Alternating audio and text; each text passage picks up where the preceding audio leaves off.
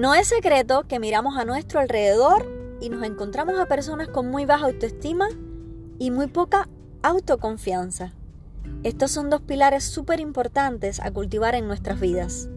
La autoestima te permite apreciarte a ti y la autoconfianza te lleva a creer en ti y en tus habilidades.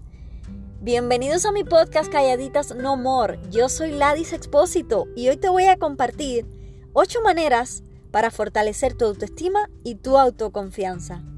Número 1. Nota cómo te hablas y haz el esfuerzo de hacerlo mejor. Número 2. Observa cómo te tratas y ábrete a aprender sobre ti misma.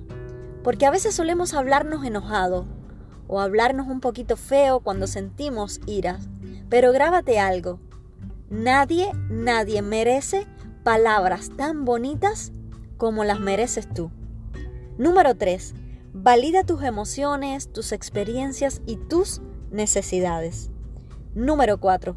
Rodéate de personas que te apoyan y con quienes te sientas bien. No tienes que decir que vas a esa reunión de domingo por compromiso. Si no te sientes bien en ese círculo social, salte. Salte de ahí. Número 5. Identifica tus problemas y anímate a trabajarlos de manera diferente. Número 6. No seas tan crítico de ti mismo. Todos cometemos errores. Y sí, todos cometemos errores. Y gracias que vamos a aprender de ese error. Estoy segura que has aprendido de ese error que has cometido. Número 7.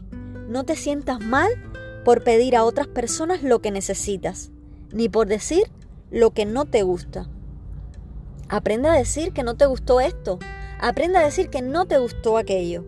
Pero también tienes que aprender a pedirle a otras personas eso que necesitas. Sal de ese caparazón y si tú necesitas eso que te hace feliz, ¿por qué no se lo vas a decir? Si tú necesitas eso que te hace bien, ¿por qué no lo vas a pedir? Número 8.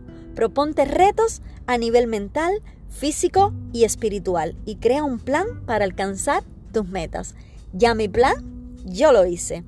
Es confiar más en nosotros mismos para que la luz salga.